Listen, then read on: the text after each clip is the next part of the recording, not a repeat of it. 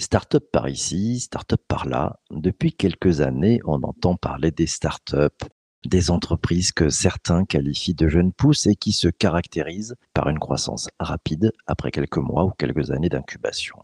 Le Graal pour une start-up, devenir une licorne.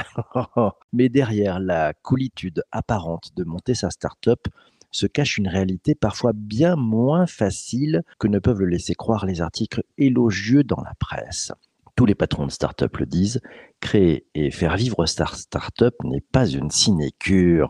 Il faut avoir l'estomac bien accroché, car piloter une start-up, c'est plutôt le monde des roller coasters, des montagnes russes, avec des moments de succès et parfois des descentes aux enfers. Et oui, si parfois le produit est excellent et commence à trouver son marché, il faut aussi savoir qu'une start-up consomme du carburant, consomme parfois très vite le cash donné par les investisseurs pour lui permettre de tenir sur la durée et d'accélérer. Et quand il n'y a plus de cash à l'horizon, on fait quoi? Hum, hum, Grosse question. Pour bien comprendre et pour mieux comprendre ce qui se passe dans ces moments difficiles, pour comprendre ce que ça change de frôler la mort avec sa start-up, l'invité du podcast est Benoît Raphaël, le fondateur et président de Flint Media, la start-up qui œuvre à te donner le meilleur de l'info avec l'aide de l'intelligence artificielle. Bonjour Benoît. Bonjour PPC. Benoît, première question pour toi. Il se passe quoi depuis quelques jours avec Flint?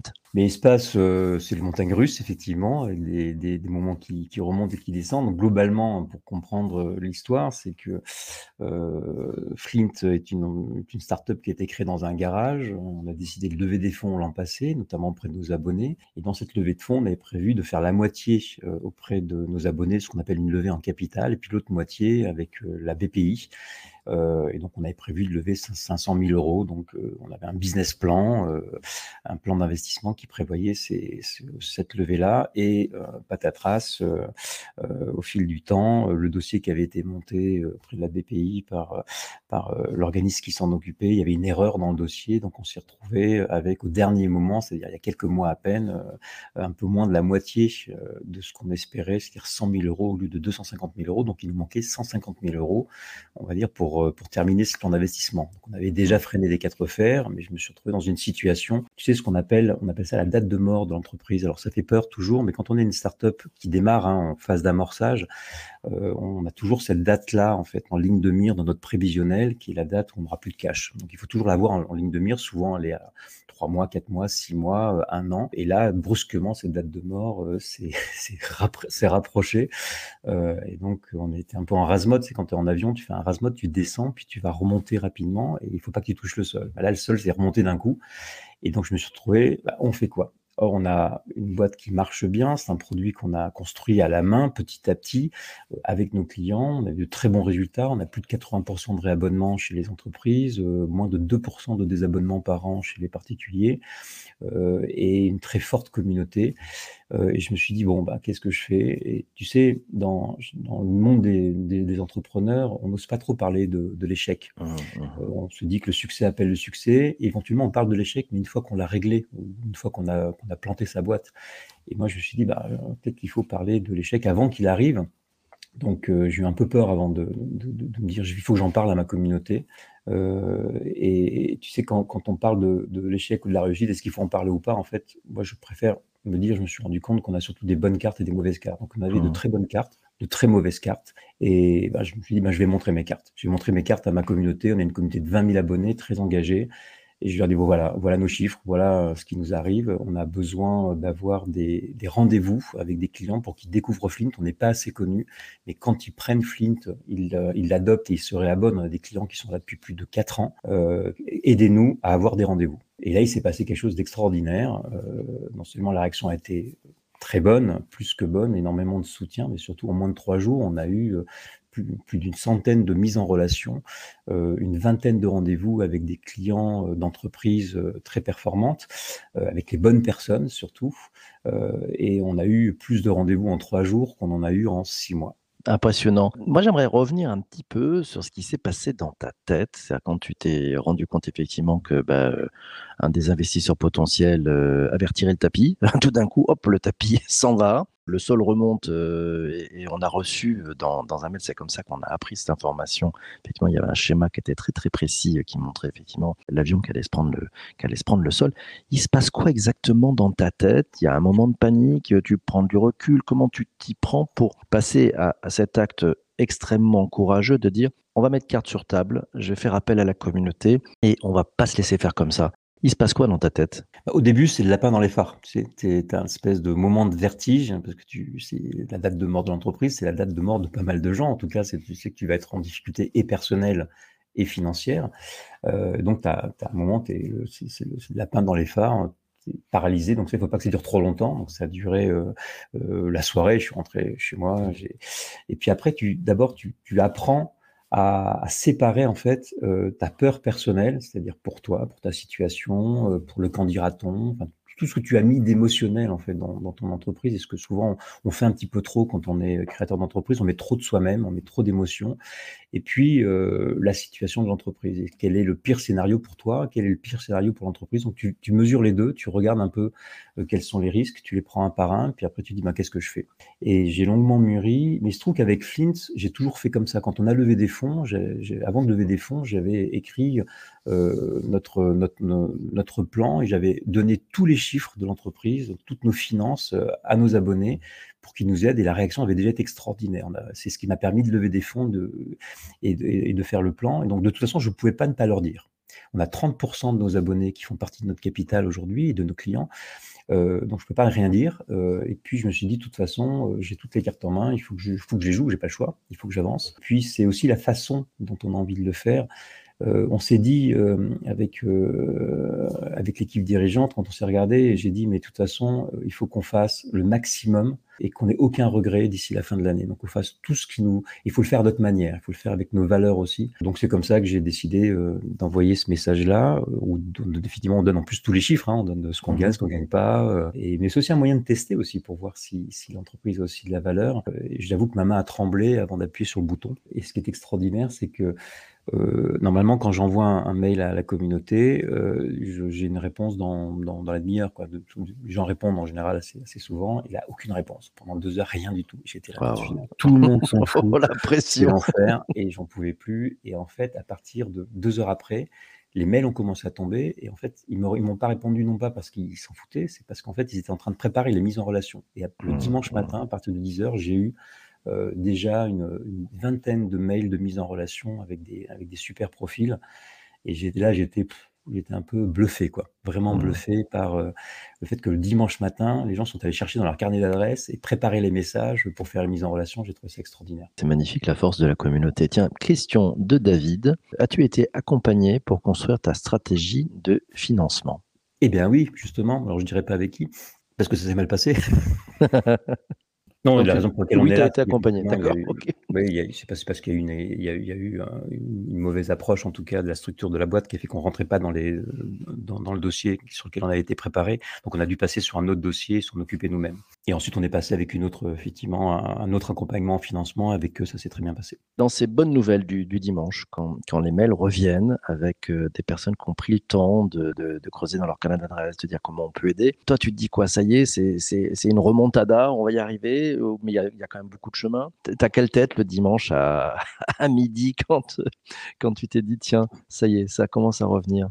D'abord, je n'aurais pas envoyé ce message si je ne savais pas que l'entreprise allait, allait continuer à, avancer et que surtout on en sortirait plus fort. Donc, si, si je pensais que la boîte était perdue, par exemple, j'aurais jamais envoyé ce message. Je n'aurais pas envoyé de message désespéré, ça ne servait pas à grand chose. Le but, c'était pas de mmh. sauver une boîte euh, absolument, c'était de lui donner beaucoup plus de force et lui donner l'élan pour passer ce rasmot. Encore une fois, la boîte va bien en fait. Hein. Structurellement, la boîte euh, va bien. Euh, on a eu des problèmes conjoncturels. Le Covid aussi a fait qu'on a eu euh, des, des, temps de commercialisation plus longs. donc, j'avais déjà confiance dans la boîte, ça m'a donné beaucoup plus confiance, ça nous a donné beaucoup plus d'énergie. J'ai jamais eu autant d'énergie, autant de plaisir à bosser dans cette entreprise. J'ai pas eu vraiment d'euphorie. J'étais, ça m'a donné le sentiment que j'étais content de faire cette boîte comme je l'avais fait. J'ai beaucoup appris. Euh, maintenant, euh, mon regard, il est euh, là. On, a, on a à peu près décalé la date de mort rapidement, puisque ce qu'on appelle le pipe commercial, hein, c'est, le, nombre de possibilités de contrats qu'on peut avoir. Il est passé de 200 000 euros à 400 000 euros en, en moins d'une semaine Mais il faut encore qu'on vende derrière, hein, évidemment. Moi, je pense surtout à janvier, février, pour, pour qu'on ne se retrouve pas avec la tête dans le guidon euh, et la tête sous l'eau à nouveau, pour qu'on puisse vraiment avoir une vision de comment on avance sur l'année prochaine. En termes d'euphorie aussi, également, il n'y a donc pas d'euphorie. Euh, on a eu aussi euh, des, des, beaucoup, des investisseurs ou des fonds d'investissement qui nous ont appelés, qui ont brusquement trouvé l'entreprise très intéressante. Alors moi, je cherche pas d'argent, je cherche des clients mais j'ai trouvé ça assez enrichissant de, de, voir pourquoi euh, d'un coup ils trouvaient cette entreprise intéressante alors que justement je venais juste de montrer toutes mes mauvaises cartes. Hum, intéressant cette transparence. Il y a un commentaire d'Isabelle qui dit ouais, on, est, on était ému aussi, Benoît, à, la lecture de, ton mail et elle te le dit, tu as une une belle transparence. La transparence, finalement, c'est en train de démontrer que ça devient une force de montrer ses cartes, d'abattre ses cartes, de montrer son jeu. C'est un peu contre-intuitif, non? C'est contre-intuitif, oui, dans, dans, dans, un monde, notamment dans, dans, le numérique, où le candidaton est important. Euh, Paris reste pas le Paris balsacien. Hein, si, si, si, vous, euh, si vous regardez, euh, il y a un film d'ailleurs qui va, qui, va sortir, mais c'est un livre, Illusion perdue de Balzac. Ça n'a pas tellement changé. On, fait, on, se, on se mesure souvent par rapport à, au regard des autres. C'est un peu un danger, ça, ça aussi également. Donc, je pense que euh, je parlais pas trop de transparence, mais plutôt de sincérité. Euh, ce n'est pas exactement le, même mot. On n'est pas obligé de tout dire, hein, notamment de tout dire ce qui nous passe par la tête. Je pense que parfois c'est contre-productif et il n'y a qu'à regarder sur Twitter pour, pour s'en rendre compte. Euh, donc je parlais de sincérité puis de vulnérabilité. La vulnérabilité, il y a un livre qui a été écrit là-dessus qui, qui, parle de la vulnérabilité, qui, qui explique que la vulnérabilité c'est le meilleur moyen en fait de collaborer parce que du coup, euh, on montre aussi euh, ses, faiblesses et ça donne envie en fait d'aider et ça permet de trouver des solutions. Euh, on ne trouve pas les solutions tout seul. Et, donc, je trouve que j'ai appris que la, sincérité et la vulnérabilité, ça permet de trouver des solutions ensemble. Et ça vaut dans l'entreprise comme ça vaut à l'extérieur avec, avec ses clients. Il ne faut pas considérer que ces clients comme uniquement des gens à qui on va vendre un truc. Les clients, ils, sont, ils construisent le produit avec nous. Je pense que ça m'a appris beaucoup de choses sur la relation client. Ils sont contents du produit qu'ils utilisent parce que ça leur est utile et surtout en ce moment, l'information, le chaos de l'information, on a besoin d'en sortir. C'est extrêmement important aujourd'hui dans des mondes qui sont en mutation rapide.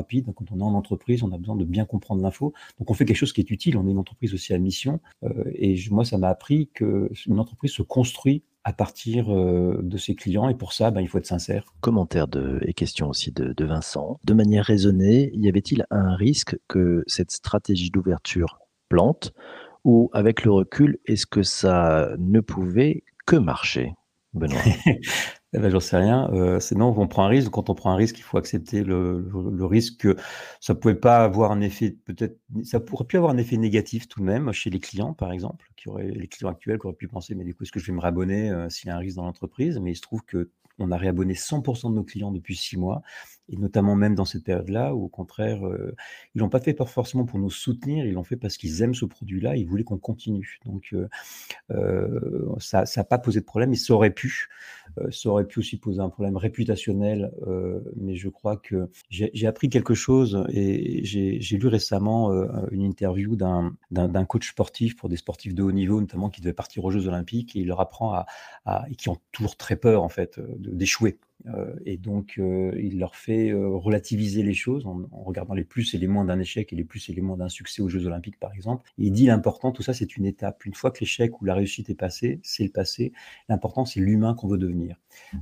et moi, c'est un peu dans cette philosophie-là que j'ai. C'est l'objectif, c'est de savoir ce que moi je deviens à travers toutes ces expériences-là. Comment est-ce que comment est-ce que j'ai voulu, comment est-ce que l'entreprise aussi elle grandit à travers ça? Tout le reste après sont des étapes. On a tous des mauvaises et des bonnes, cartes. On a tous des hauts et des bas. Si on est entrepreneur, on le sait parfaitement.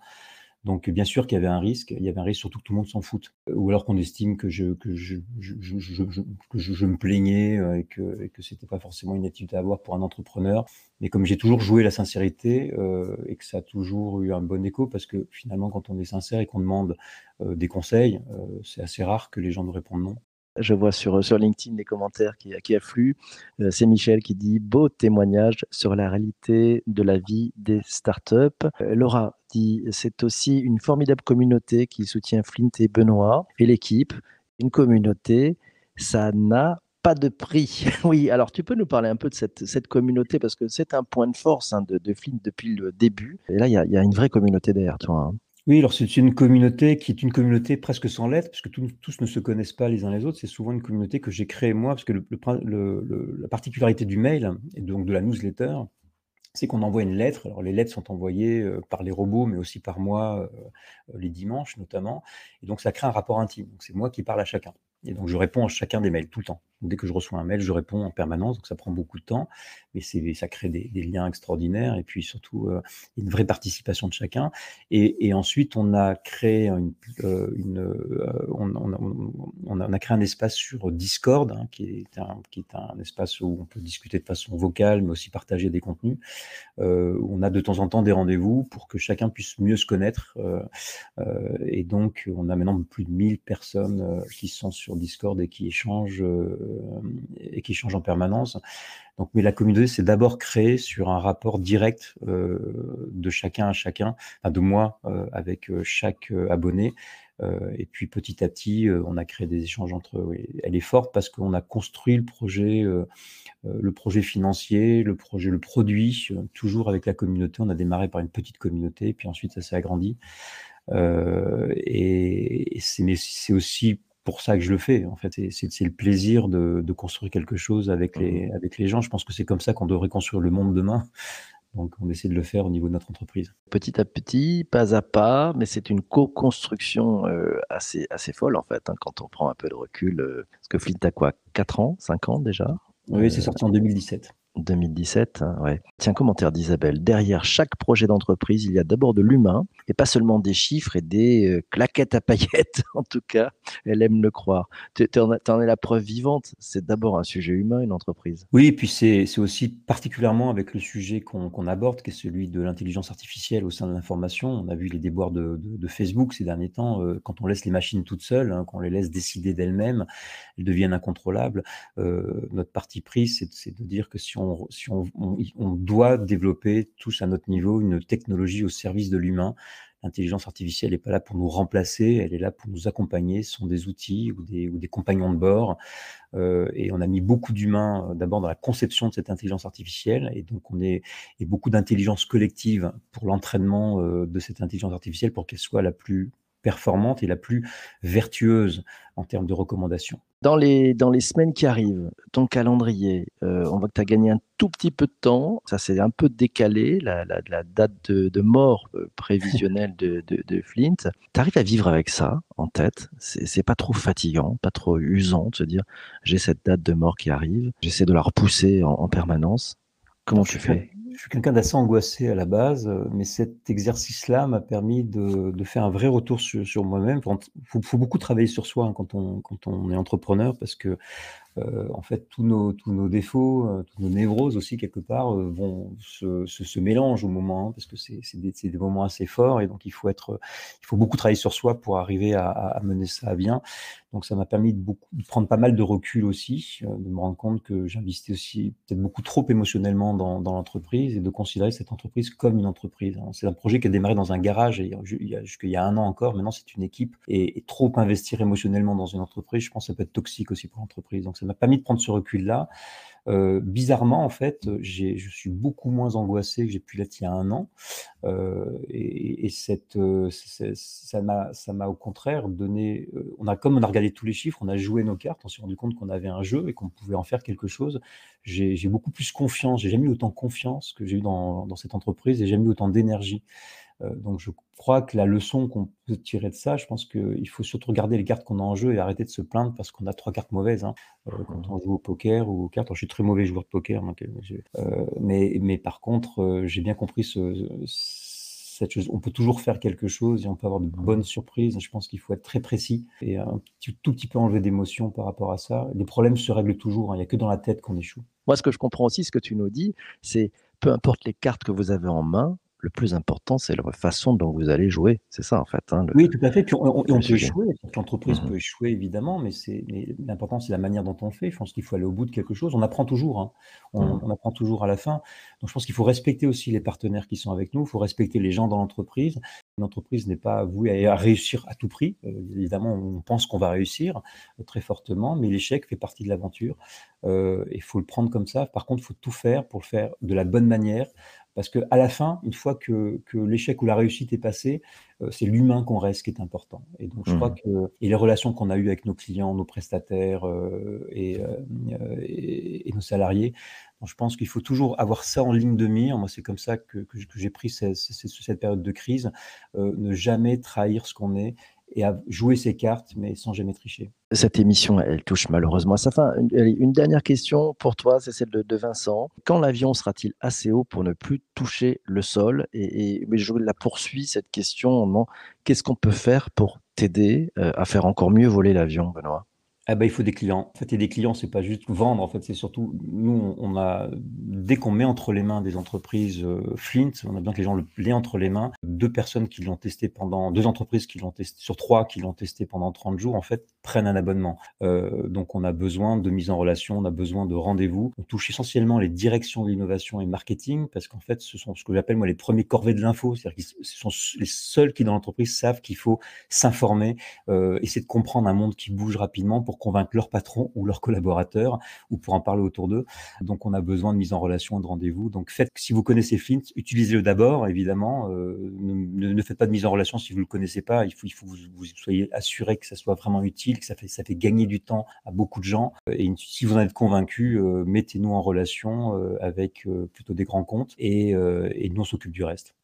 Voilà, on s'occupe du reste. Merci. Bon, bah, plein de bonnes ondes, on va t'aider, c'est promis. Mille merci à toi d'être euh, d'être venu ce matin. Euh, merci pour euh, la clarté, ta transparence, ton énergie, toutes ces belles choses là que tu nous as appris ce matin. C'est pas les cartes que vous avez dans les mains qui comptent, hein, c'est la façon dont vous jouez. C'est la belle leçon du jour. Merci Benoît. Merci à toi d'avoir écouté cet épisode du podcast jusqu'ici. on se donne rendez-vous pour un prochain épisode. Ça sera demain. On va parler de ouais, de ce qui change dans, en matière de veille, ouais, concernant la communication 2021. Je serai accompagné de Cindy Bétan, elle est marketing et influence manager chez Cision France.